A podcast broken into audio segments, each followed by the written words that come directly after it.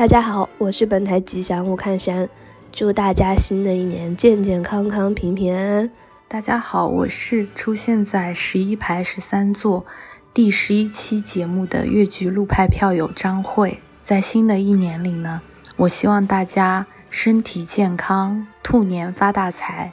同时呢，祝愿两位主播通过这么一档小众的戏曲类播客呢，能够链接到更多。志同道合的朋友，能够给自己的生活带来更多的可能性和闪光点。大家好，我是第二十六期前线见闻录以及被小宇宙拒之门外的第三十期读书会的嘉宾春生。祝大家新年多多赚钱，不生闷气，不看烂戏。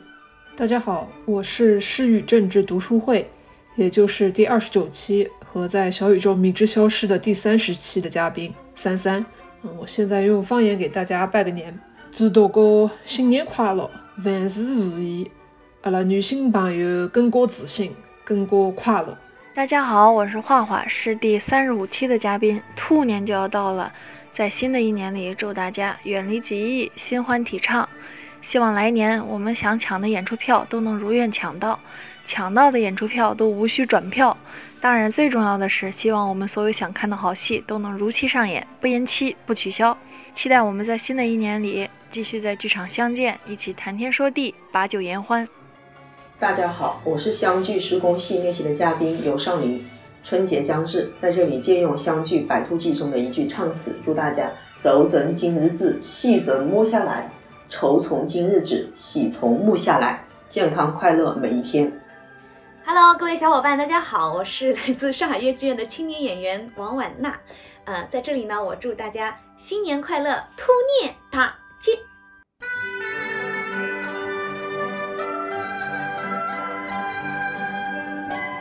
春到福来，春上昆仑云天外；春到福来，春下黄河冰雪开；春到福来，春绿神州舒心怀。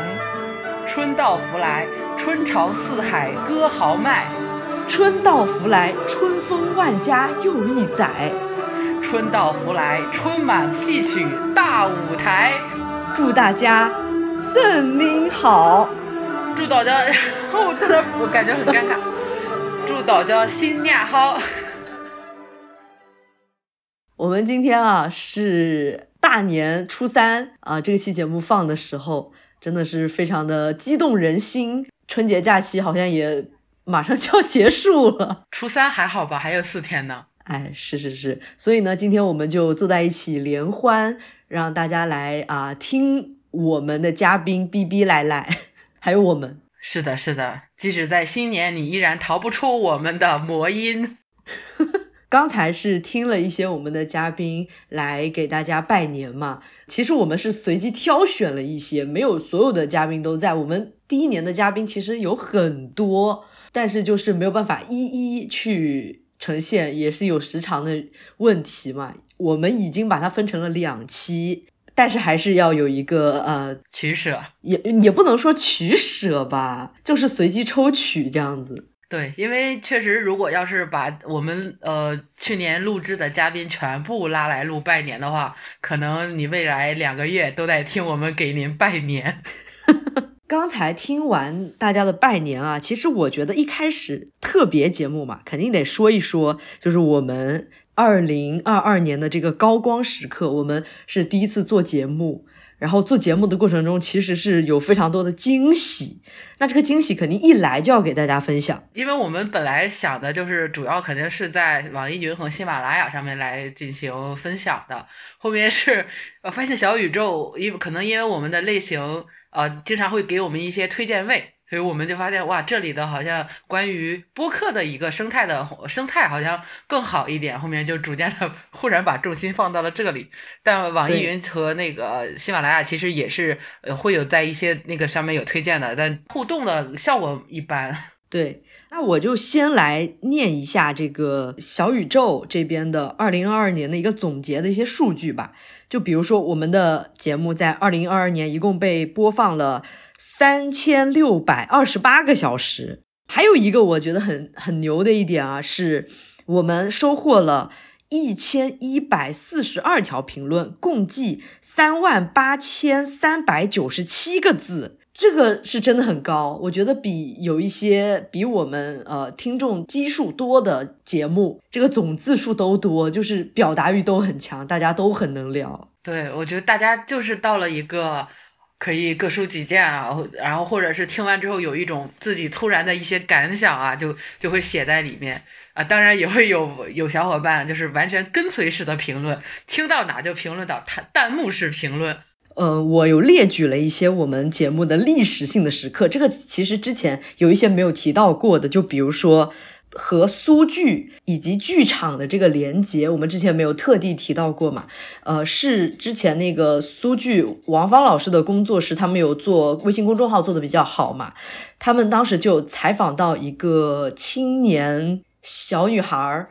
就是说，是听了我们节目苏剧的那一期知道的这个剧种，并且呢演到了他们家门口，所以他去剧场看了之后觉得特别好，正好就被采访到了，所以这就是一个我们节目啊和苏剧和剧场的一个连接，然后还有听众，对。这个就很令人感慨，对，就是一种缘妙不可言，是这个我觉得是可以算是最初的一个比较大的惊喜吧。是的，是的，也是我们做这个电台最最初心的一个目标，就是希望大家可以进到剧场里去看戏。对，然后还有，我觉得第二点也是和剧场相连接的一个问题，这个就更神了。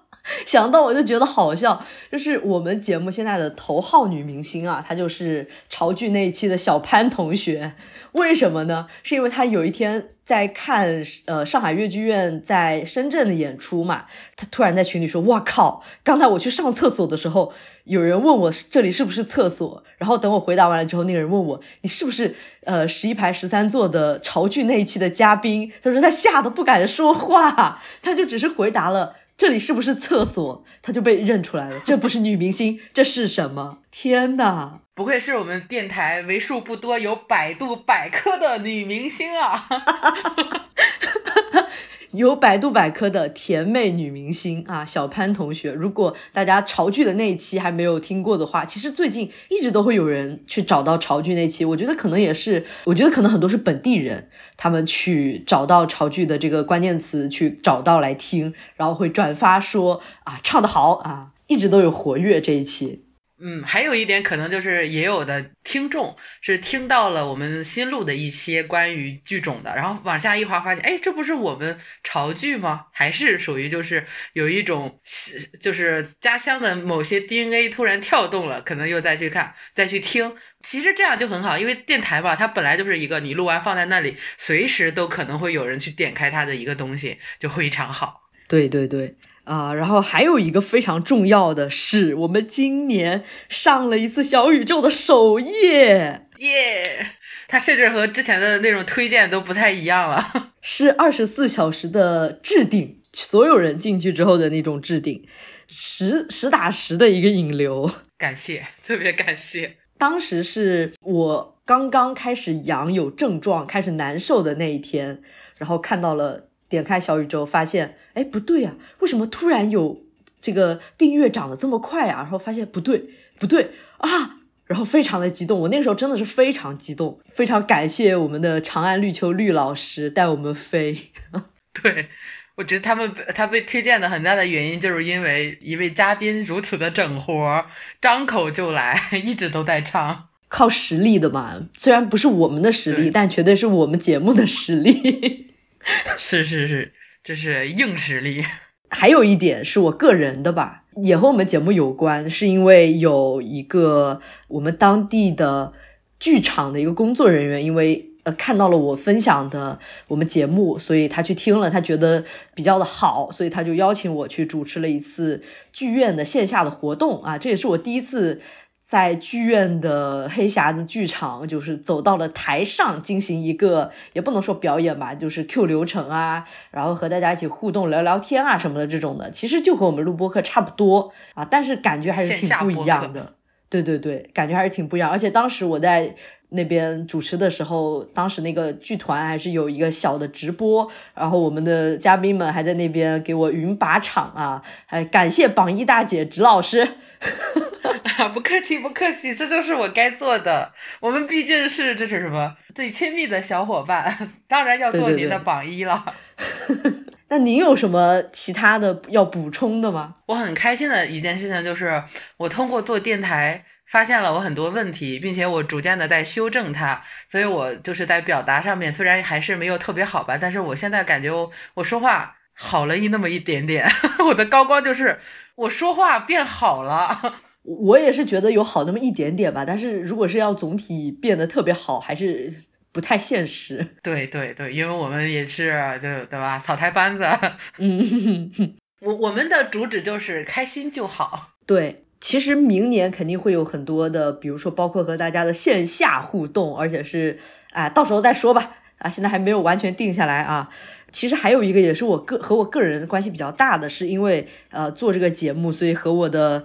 偶像主播啊，获得了一个结识，也是我在人家的群里面逼逼赖赖啊，推我们的节目，然后就啊让人家知道了我是一个在做播客的人，然后人家就找我做了一些调研嘛，啊，就是世界莫名其妙物语的两位主播啊，也进行了一些，当时是长达多久啊？两个星期吧，就每天和他们汇报我的每天播客工作的一个进度，就每天做了什么这个样子，就相当于是每天都有浅浅的聊一下，就还是很开心。他们和他们聊天的时候，就觉得也在听他们节目哈，就很开心。我上次在那个我们录开放麦结束之后，在那个。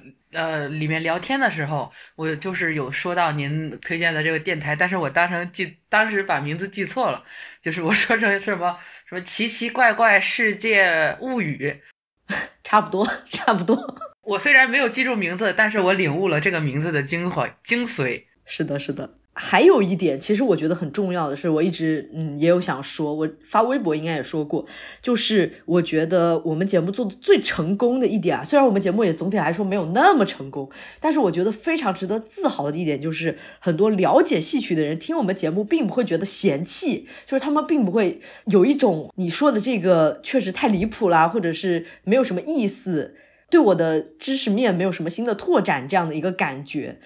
因为我个人啊，听有一些可能非了解的很多的主播去聊戏曲，我自己个人是会有一些狭隘的，觉得有一些不耐烦，我自己是会这样的。对我也有，我也有。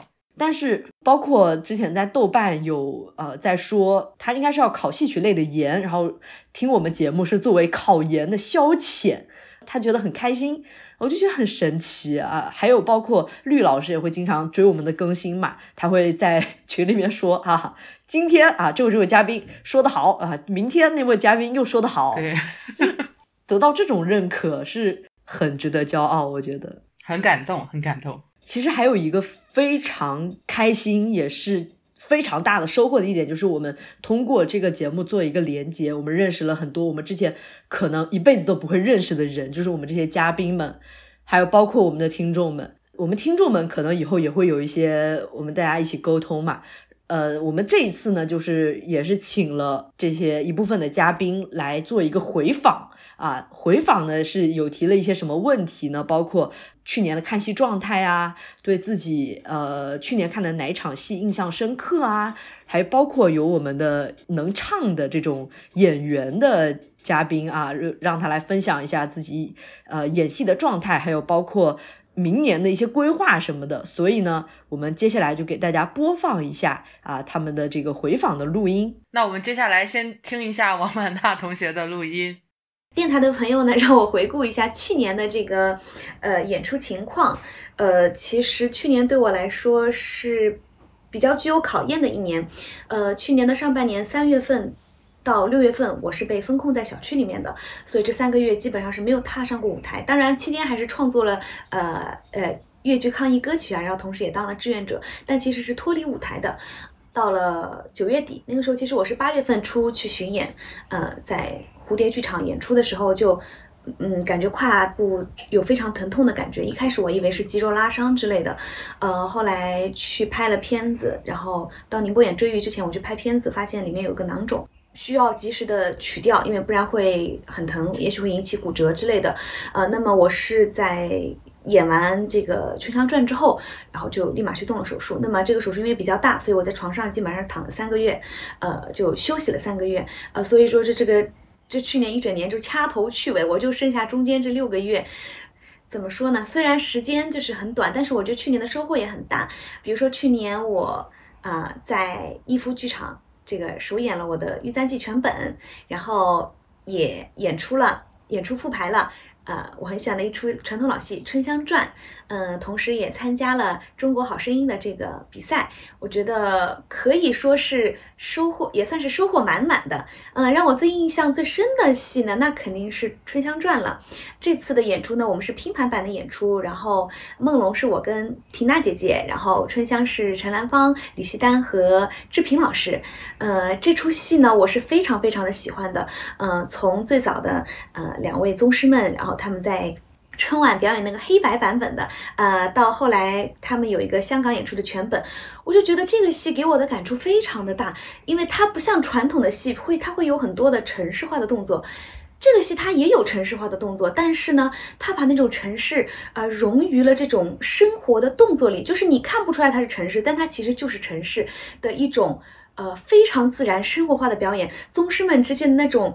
举手投足那种眼神的传递非常自然，包括除了两位宗师之外，其他的一些呃配角老师们都演出的非常精彩。我当时觉得，我这个戏我就看了无数遍，就是一遍一遍都能让我引人入胜，你知道吗？就是啊，让我沉浸在里面。然后我会在想，其实。《春香传》的剧本，它的剧情故事非常简单。同时呢，因为我们因为要学习嘛，我也去看了韩国的电影。那我看完电影之后，跟剧情一对比，我就发现，呃，其实我们在因为是剧场的这个时长要求，呃，有限嘛，因为所以呢，我们其实做了很多的删减部分。比如说，梦龙第一场他追求春香，他当天晚上就去他家了。那么，其实按照我们的这个正常逻辑来说，呃，你刚认识一个人，然后你当天晚上就去他家求亲了。其实这是一个比较快的一个爱情的一个进展的速度，也可能会显得有点唐突。那么在电影里面，其实他是梦龙给。春香写了很多很多的信，然后，呃，他是抑制不住内心的这种，嗯，这种冲动，然后他去他家求亲，其实是有个啊恋爱的过程。那么，其实，在舞台上是没有的。我想，诶，如果我拿到剧本，那我该怎么处理的并不唐突呢？后来我仔细的看了徐老师的表演。徐老师呢，他既风流啊，不能说是风流吧，既有有少年的光彩，但是呢，同时呢，他又有一种内敛羞涩的感觉。所以当他看到春香的时候，他是害羞的。比如说我第二场就是我学老师的处理，他是啊，房子，哎，我这样会不会不妥当？其实他有有对爱情的那种追求的冲动，他想要去接近春香，但是一想他又不敢去，就是通过这种啊啊一来一回之间的他这种对于。春香的这种爱，很爱护春香的这种呃行为呢，就是呃弱化了他这个求婚的唐突，呃，同时呢又突出了他对春香这种抑制不住的喜爱，这就是嗯本来在文本中间可能没有给到演员表演的一个空间，但是演员通过自己的一个塑造，去把这个人物给他。合理化了，这样子呢就不会觉得哎他的求婚很突兀。包括嗯后来在排的时候前两场，因为我演的是前两场嘛，呃原来呢宗师们他们很多都是坐在那边。第二场求婚的时候，那么我们用了站起来很多调度，同时我用了很多个鞠躬啊，这是跟宗师们不一样的，就是意思就是说，请你把春香小姐嫁给我吧。他这边有一个鞠躬，然后还有一个是海枯石烂，呃就是那个他把那个喜帖递给妈妈的时候，他也是毕恭毕敬的鞠躬低头，用了很多个。鞠躬低头来表现他作为一个这个求婚的一个诚意，呃，这个是当时加入了很多细节吧，因为确实因为他没有什么更大的动作，你只能在细节中去慢慢的呃铺排展现这个角色的一个魅力，所以呢，其实我个人是非常非常喜欢《春香传》的，我觉得，嗯，学完《春香传》之后呢，让我对表演有了一个嗯不一样的理解，然后让我也让我学会了就是在没有很多肢体动作的情况下用呼吸。用语言、眼神的变化去塑造这个人物，所以我个人是非常非常喜欢《春香传》的啊。所以呢，虽然我腿当时很疼，但是我还是呃等到《春香传》演出结束之后啊，才去动的这个手术。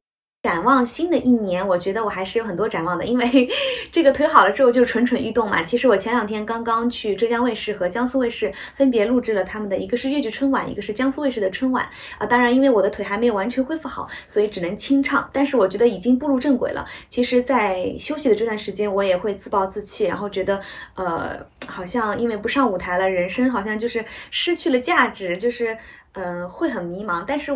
我觉得一切都会过去的，然后包括啊，到了新的一年，我进行了新的展望。我觉得啊，新的一年，因为我们这个疫情也开放了啊，所以我觉得未来就是我们会经常经常在剧场相见的。而且据我所知，现在已经有这个呃福建演出《红楼梦》的计划了，所以我非常非常期待。其实好像很早之前就要去福建的，但是因为这个日程的原因，好像一直撞到。嗯，我觉得这一次不会再失约了。呃，这个首演在这个。福建，我会非常非常的开心，也非常期待见到全国的各地的各位观众朋友们。我来啦，对我来了。嗯，新的一年希望，哦，对对对，新的一年还有一个希望，就是说我希望把之前排的北帝王，因为北帝王之前要到宁波演出，但是因为我腿的原因一直一直搁置。嗯，北帝王的动作可能会稍微多一点，然后。我现在目前腿是不能演出的，所以我也想跟观众道个歉。嗯，但是我跟我在休息期间已经跟去我们编剧家，我们跟编剧进行了好几次的沟通了，然后我们会把剧本再改一改，就是再打磨打磨，因为毕竟那个戏才是首演，然后当时时间很紧，呃，我也觉得自己确实不够好，没有演好。我觉得希望之后的今年我能够再把《北京王》好好的。打磨打磨，然后嗯，把这出诚意之作再奉献给观众，嗯，这个是我今年的就是最重要的一个目标，就是要把《北帝王》打磨好，也希望能够呃多上舞台，然后演好经典，嗯，能够多演几个角色，以各种各样的这种新的样貌跟大家见面，嗯，那就是我新年的展望了。非常谢谢各位观众对我的关心，以及呃对我的提出的宝贵的意见和建议，我都非常的感谢你们。新的一年，让我们继续一起成长吧。谢谢。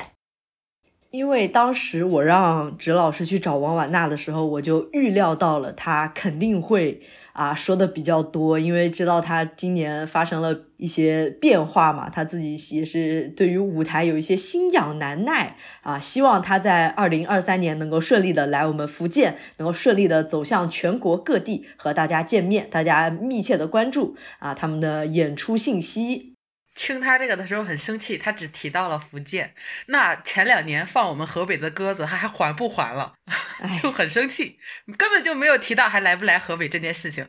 这怎么可以呢？你们已经搁了两年了，这真不来了吗？不来了，考虑一下吗？搁了两次哎，啊，那反正在这里就是希望他身体早日恢复到。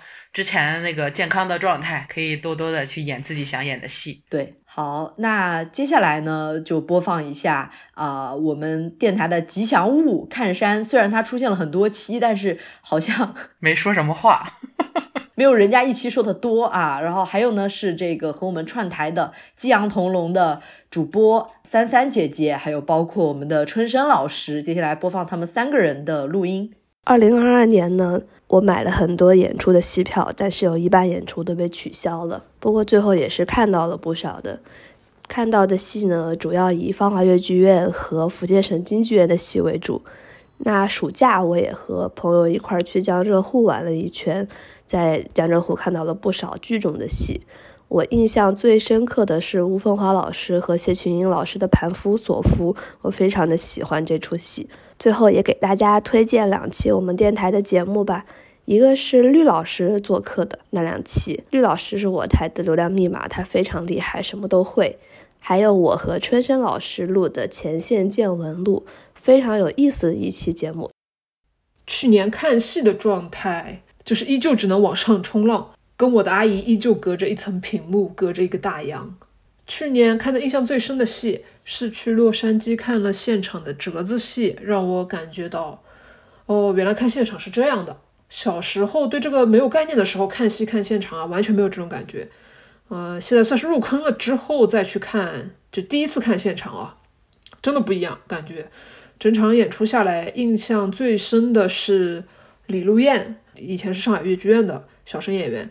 李如燕在那个呃演出里面演了《追鱼书馆》，她一出场的身段，还有一开口唱，我就感觉她没有怎么退功，算是水准在线的。所以我对今年回国看演出也好，对那些还在院团的演员，我期待会更高，不要让我失望啊！虽然有些演员可能真的不在乎，是吧？这是可以说的吗？呃，如果要我推荐的话，我会大家我会推荐大家去听第二十六期，春生介绍了一些剧场攻略，我觉得这是不分剧种，就是非常实用的普遍的攻略。不过我怀疑，我非常怀疑，后来某剧场听了那期节目之后，对他们的后台保安做了些加强。当然，这些都是题外话。那期节目本身是非常有意思的，所以推荐一下。总结去年的看戏状态，就是感觉中国戏剧市场快要完蛋了。你爱演不演，我爱看不看。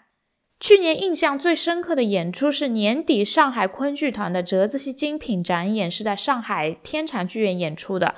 这场演出一直从去年年头几度延期到年尾，但观众基本上都没有退票。最后的演出效果呢，也确实没有辜负大家的热切期待。其中我最喜欢的一折是梁谷英老师的《孽海记思凡》。梁老师已经年过八十了，但在舞台上他真的是光华满身，吸引的你连呼吸都要忘记。他身上那种最本真的人性与情欲的不可遏制。那种少女的大胆、蓬勃、狡黠、娇俏、浪漫、明亮，还有极其细致讲究的身段做工，这是每一帧都可以定格下来，好好品味。其实我不是第一次看梁老师的舞台了，但我还是被这一场《思凡》给深深的震撼到了。当时看完，我就发了一条朋友圈，说这不是好，不是很好，非常好，而是可以称之为舞台上的神品，人间难得几回看，就是这种感觉。我最推荐大家听的当然是第三十期越剧，面对男权叙事和精英主义的陷阱。想必大家听完呢，也和我们一样，已经快笑死了，真是太好笑了。这这些这三个人都在说什么呀？而且我们其实跟大家一样，我们我们是在录制的时候，呃，才听的他们的录音，也是希望在录制的同时会有一个呃最直观的一个感受，所以我们在收到的时候都是没有听的，也是刚听完，很好笑。首先，尤其是泰山同学，对我我知道是那个他很虚弱，但我没有想到他这么虚弱。黄黛玉名不虚传。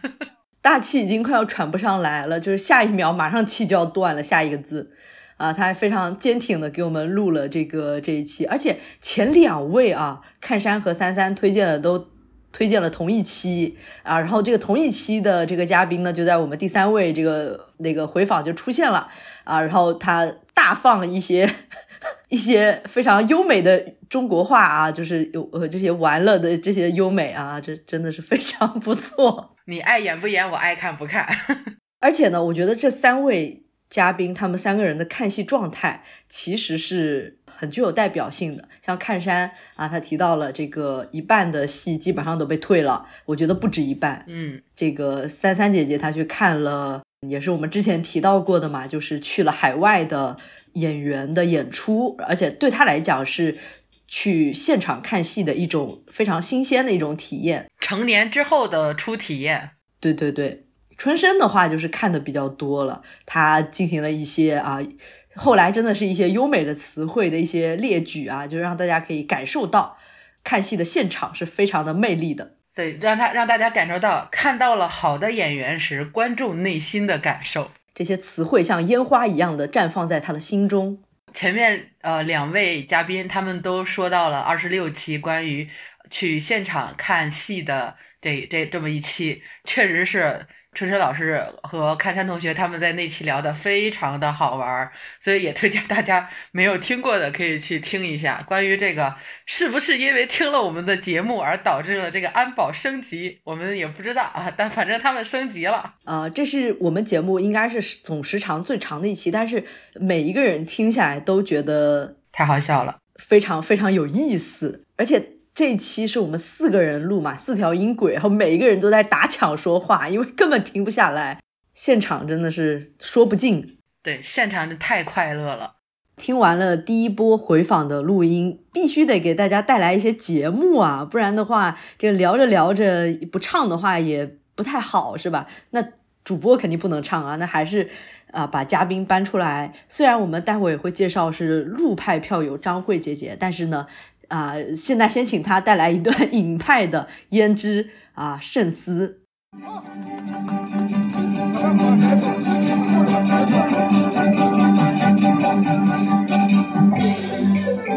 雨匆匆说声阿哥去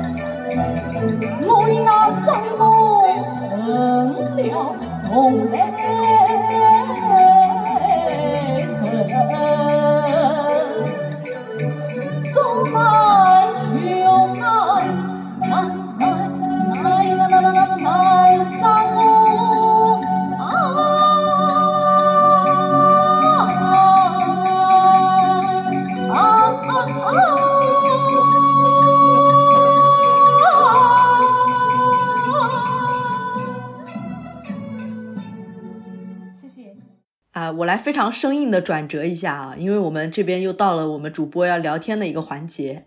前面其实哲老师也说了嘛，他在录节目这几个月的时间里，他觉得他说话，包括什么语癖呀、什么表达能力啊方面有一丝丝的变好。其实我也是这样子觉得的。一开始我们确实没有什么经验，也是包括在技术上也是有一些摸索。你想想，一开始我们的节目那些声道都是不平衡的，哲老师每一次那些声音都非常飘渺嘛。后来也获得了一些解决啊，直接把它呃声道两边直接拉平。非常粗暴解决，就非常快乐吧。不然一开始那个哲老师只在你一边的耳机说话，对，没办法，我还甚至是斥巨资买了个话筒，但是他们听完之后发现效果还不如这么直接录，我就把那个话筒给退了。包括有很多的技术问题，其实都是一开始完全不知道的，然后慢慢的开始丰富。包括一开始其实我们也没有降噪的，等到后来是王瓦娜那一期的时候，他声音比较小。呃，需要放大，放大完之后那个底噪就很大嘛，然后我就开始去研究要怎么降噪，后来每一期都降噪了。这个东西就是你标准一旦上去了，就下不来了。对，甚至刚刚开始的时候，导诊同学都是不剪的，包括一些我们比如录着录着有人做了什么事被录进去的话，也是不剪的。但是后面好像导诊同学在我们呃后面慢慢坐着的时候，又去翻了个场，把之前的重新修了一下。对，我是修了第一期，因为我第一期的时候，其实说实话哦，声道没有对齐，不是声道没有对齐，音轨没有对齐，就有的时候有那个两个人说话稍微有一点点错开啊，不是非常呃好吧，然后中间有非常多停顿，就我自己听的时候会觉得很难受，就如坐针毡嘛。那而且第一期又是会给大家印象比较呃比较重。啊，大家可能都会选择去听第一期，而且我们第一期标题也起的挺好的。那如果第一期没有给大家一个比较好的听感，那肯定你就不会继续去听，或者是不会订阅嘛。那我肯定要把第一期再翻修一下，然后大概从好像从五十多分钟删到了四十多分钟吧，就去掉了一些乱七八糟的东西。嗯，感觉调完之后会好一些。就是我们录电台哈，我刚开始是拒绝听的，就是放到那个网上之后呢，我就。拒绝打面，我不要听，我会尴尬。我大概是从四五期之后，我从第一期开始听，我发现哦，原来我没有那么差，并且我在听自己，就是我们两个人的前面这些东西的时候，才能从里边找到我自己自身的一些问题，才能在后面录的时候避免这这样的一个东西。就是我们要听自己的这个东西是很必要的，因为会避免我们同犯同样的错误。所以，对我很大的一个变化就是，我接受了我曾经录制的这些东西。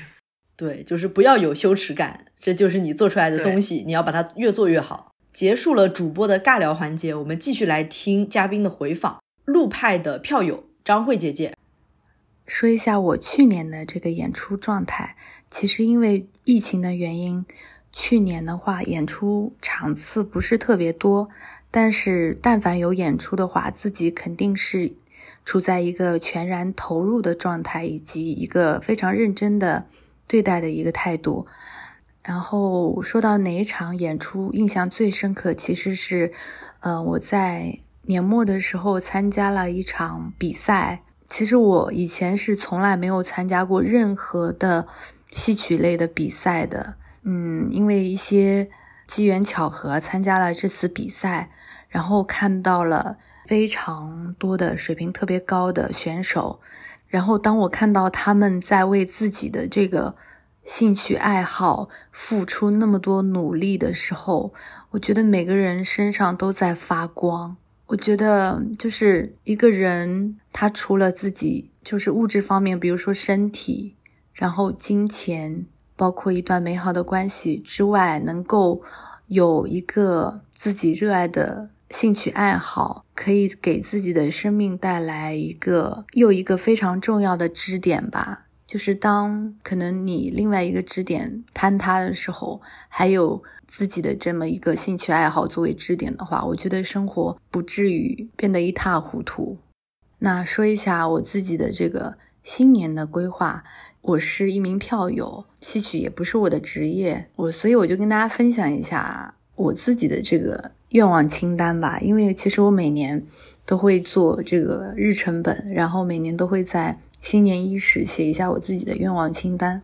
愿望清单呢，分为好几个方面。当然，第一个就是健康方面的。呃，第一个呢，是我希望自己能够每天就是有达到一万步的步数。这其实是一个我希望能够在新的一年里面坚持的一个小小的习惯。呃，然后就是饮食方面，我希望自己每天就是吃的简单，尽量保持一种饥饿感，尽量自己多做饭。每天呢一到两顿的样子，然后我希望今年自己能够系统的学一下中医，因为去年呢我开始对中医特别感兴趣。当然还有针对自己的爱好方面呢，我也是找到了，嗯，针对提高自己唱功的比较能够日常坚持的训练的一个方法，所以我希望自己能够每天坚持练习，花，比如说一天花十几分钟时间。嗯，还有就是重点的这个折子戏，我希望能够继续打磨。当然，一方面是唱腔，一方面是身段。今年的话，我还想继续参加一个越剧的比赛，因为我觉得比赛能够让自己在较短的时间内取得非常大的进步。嗯，还有呢，就是呃，我希望自己也能够开始做自己的播客。其实一一直有这个想法，当然不一定是跟戏曲。相关的当然也会涉及一些这方面的内容，因为我觉得自己还是对生活有很多热情的一个人，所以我希望就是通过自己的播客呢，能够嗯去分享日常的感受吧，就是这样子。谢谢。他这个好详细呀，他把自己具体的明年想要干什么，呃，做了一个详细的规划啊。他确实是每年都会做一些规划，并且真正的去实施。所以，我我也觉得他很厉害，因为我最近一直登着的是导诊同学的 B 站，我没有怎么看他的视频。前两天也去把他新投的都看了一下，他进步真的很大。他之前我跟他说的很多问题，他现在已经逐步的一个一个的在减少了。所以，他呃把作为一个兴趣爱好的东西，呃，已经现在提炼到这个程度，我觉得已他已经很很厉害了，因为他那个本职工作并不是这个。听起来就觉得张慧姐姐真的很真诚，而且他说到了他想做播客这一点，我就想到了我们当时在录保种那一期，呃的那个嘉宾呢，萨米同学，他呃可能也是有受到了我们和我们一起录的一个直接影响吧，他也开始做了自己的播客，他的这个节目其实也是比较有意思的，它是一个呃社科论文的分享节目，叫萨米的十分钟论文。真的是他做的也很快，就是他当时呃录完我们那一期，还是说放完我们那一期，他马上就做了个一两期出来，也是行动派。对我就是有一种强烈的感觉，就是他录完我们这个之后，扭脸自己就开了一个播客，就更了很多，很震惊，就很开心。好，那接下来就播放我们碧玉簪那一期和在我们的开放日出现了的画画同学的录音。用一句话概括自己过去一年的看戏状态，嗯，看到这个问题，我的脑海里第一时间浮现的是聂鲁达的一句诗：“在我这贫瘠的土地上，你是最后的玫瑰。”呃，可能听上去有点俗气，有点酸，但是却是恰如其分啊。因为整个二二年十二个月里，我被封控了大概有小八个月，真正坐在剧场里看戏的经历，尤其只有一次，对我来说也是留下了。许多美好的回忆，弥足珍贵的一次，是七月十号在天津滨湖剧院演出的京剧《红鬃烈马》，由我的女神，嗯，天津京剧院程派青衣演员吕阳老师饰演王宝钏，薛平贵呢是李特和王平王先生师徒两个人前后分饰的。其实这个戏码十分平常，司空见惯的嘛。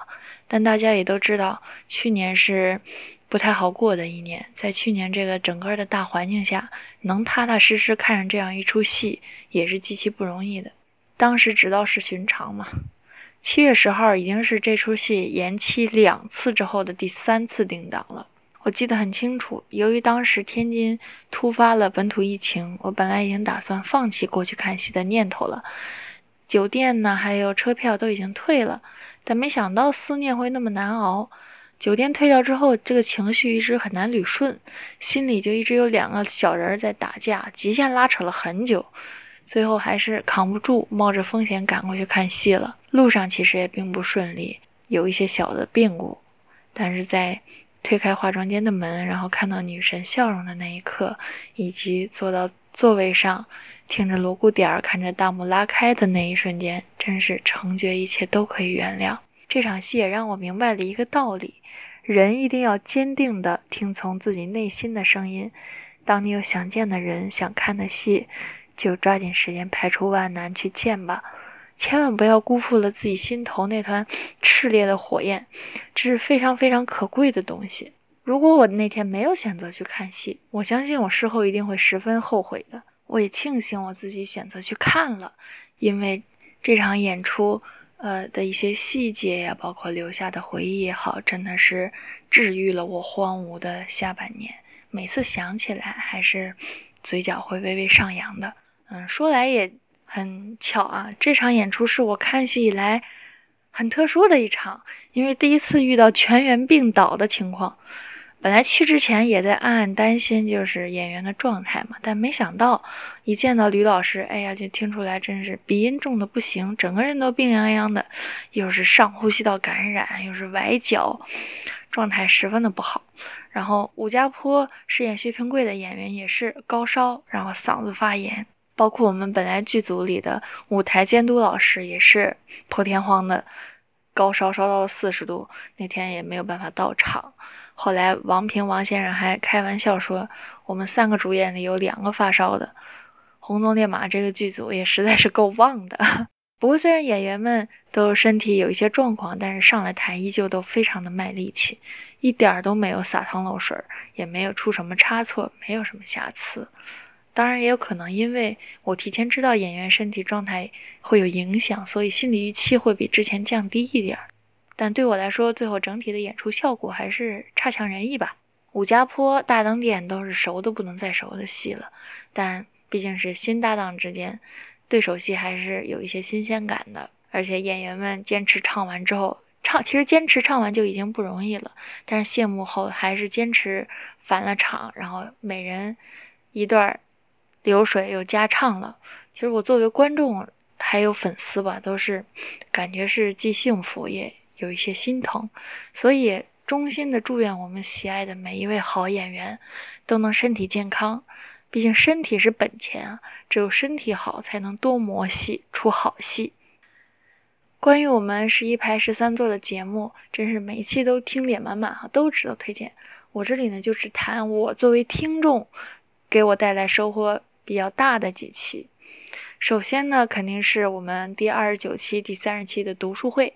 我们越剧啊，作为女子戏曲，真是有着独特的女性叙述视角，也演绎着，嗯，一代又一代由女性创作的女性形象和女性故事。我们越剧和女性主义是脱不开关系的。而江进老师在《诗与政治》这本书里，为我们梳理了、提供了比较系统化、学术化的论点和思考维度。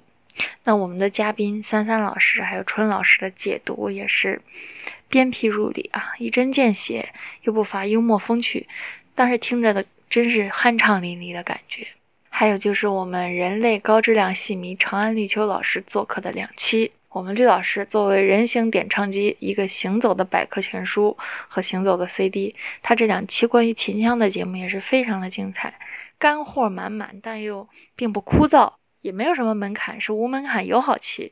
就像我本人是一个秦腔小白，但是听完节目之后，对这个剧种也是有了想要去了解的欲望。包括后面我们看那个春节戏曲晚会，我也是着重的关注了一下秦腔部分的节目。真的，秦腔有绿老师真是了不起。还有一期给我带来思考比较多的是。关于小剧种生存现状和画风的那一期，因为这一期属于我的知识盲区，因为一直以来我的涉猎范围其实不是很广泛，都是以粤剧为重，然后京剧，嗯，不敢说吧，只能说略有了解。这一期等于是给我拓宽了我的知识面，也让我有了要去关注小剧种生存的意识。我觉得这是很不容易的，也希望大家都能通过我们的节目收获更多，让我们一起快乐搞戏。他好真诚，大家都大家录的都好真诚啊。就是我刚刚在听张慧同学的时候，我看了一下画画同学，他的时长比张慧同学的还长。但是我听完之后，就是感觉是非常的感动，真的是很真诚的在分享，不管是他看戏还是后面推荐的这个东西，就是两个字感动。嗯，画画同学的这一整个语调，刚才指老师说他非常像一个 北方的京剧演员在平时聊天的这种语气吧，就是。对对，就是这种感觉。他们说话都感觉是那个用那种脑门儿发声的感觉，就是那种感觉。他不会方言啊，但是他经常会说，会学吕阳老师说一些天津天津话。哦，我记得是不是你们本来是今年也要约着见一起去看戏的，然后完全没有成功。对，本来是一起要去看吕阳老师的那个《锁麟囊》的，呃，但是嗯，因为疫情疫情一拖再拖。后面我就想说，我就把票退了吧，但是目前还没退，具体什么情况呢？再说吧。因为因为那个又又给改了，所以什么时候能演就再说。反正，但我是可以随时的去找花花同学去吃火锅的啊，我随时都可以 啊。你还随时都可以，你每次说随时都可以，然后一看那个行程之后，你就啊，算了算了，就就你。他现在不在，他他不在那个地方，我还得倒倒来倒去，太麻烦了。等他回到他家之后，我再去。好，我们俩比较近。他要演《锁麟囊》的时候呢，我是肯定会去现场看的。你要给他配梅香啊？对呀，咱梅香在这儿，他不去他能演吗？小姐，他又哭了。哎呀，行了，行了，行了，行，咱们最后啊，再来播放一个短的。这位短的呢，就是呃，湘剧和施工系的尤老师。来来来，印象最深的一场戏。湘剧《活捉三郎》由湖南省湘剧院优秀青年演员蒋青青、李文科主演。湖南省湘剧院去年在湘江剧场推出了一一系列的周末折子戏演出，其中给我印象最深的就是由蒋青青和李文科主演的《活捉三郎》。他们俩都是湘剧院九零后的青年演员，唱作都很不错。看了他们的演出之后呢，让我觉得湘剧还是未来可期的。最推荐的节目是第二十九期、第三十期，由三三姐和深深主讲的女子越剧、女演员、女观众和女性主义。听完了前面那些非常真诚的 发言之后，就觉得尤老师是不是有一点敷衍？你又官方又敷衍，你就这样对我们？我催了他好多次，他还录了两版，他感觉他这个语气逐渐的就开始。严肃了起来，就感受到了他平时，因为他是老师嘛，就感受到了他平时带学生的那种气质。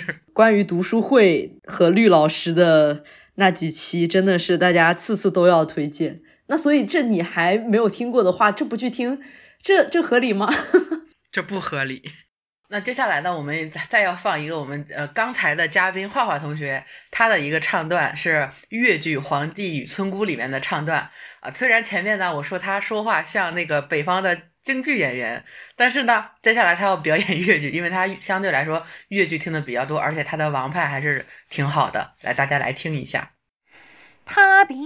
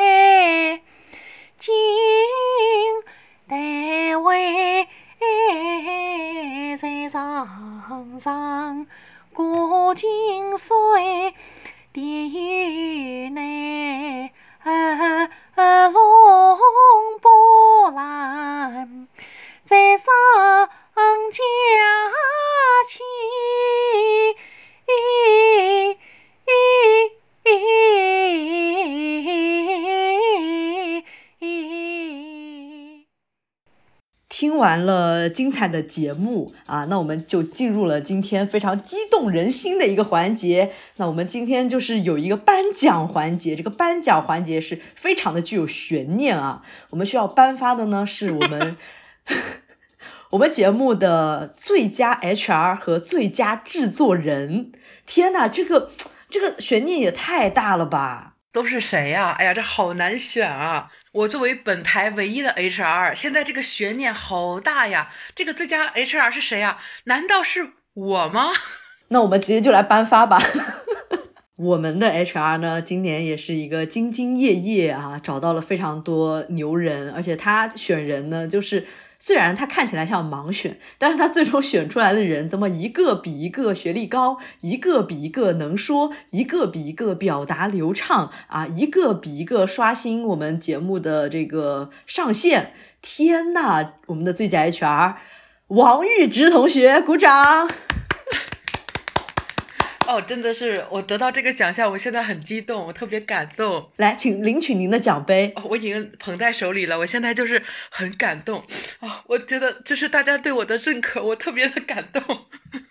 希望其他剧种像什么河北梆子、评剧、二人转，呃，什么呃皮影戏，就是呃这些我都说不出来名字的这种剧种的这个观众朋友、戏迷朋友来和我进行联系，我们需要你们的声音。不只是我说的这些，其他的剧种没有出现在我们电台的，都请和我联系。我的微博叫“驸马打不过的花公主”，谢谢。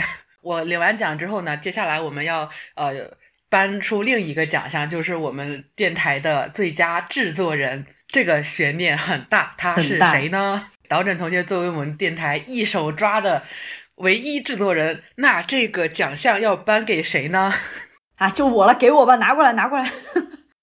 哦，您的奖杯，你不夸两句，你来发发言。你不夸两句 哦，夸我夸我夸我！哦，刚才不是已经夸完了吗？啊啊，好敷衍啊！算了算了，我自己来夸吧，我自己来夸。我作为一个我们节目啊，这个包揽了所有基本上所有流程的唯一制作人，我感到非常的荣幸，可以和我们的节目一起走上这个不存在的红毯啊！谢谢大家的支持，谢谢大家。鼓掌！沉甸甸的奖杯啊！我和阿直同学呢，都领到了属于我们的奖杯。那么今天初三的这一期新年特辑，也就差不多要在这里告一段落了。最后呢，其实还会有一个呃彩蛋的环节啊，彩蛋的环节非常的精彩，大家一定不能错过。好，在最后还是要祝大家新年快乐。对对对，新年快乐，新年快乐！祝大家啊，前面大家他们都祝的挺多了，那就沿用他们的祝福，大家一起快乐。接下来您将收听到的彩蛋是由鸡圈著名主播激扬童容的三三姐姐和本台著名摇滚丑角王玉芝同学共同啊，本来说要合唱，但完全合不上的《女人花》。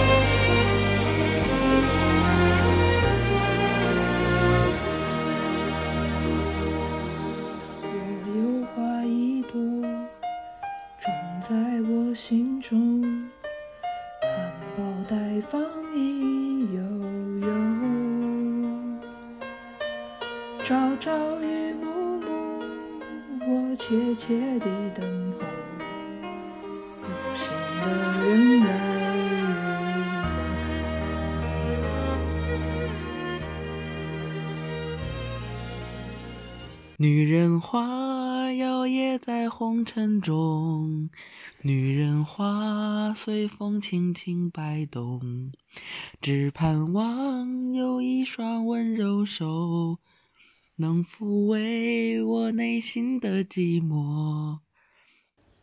这期节目的内容就到这里结束喽，感谢您的收听。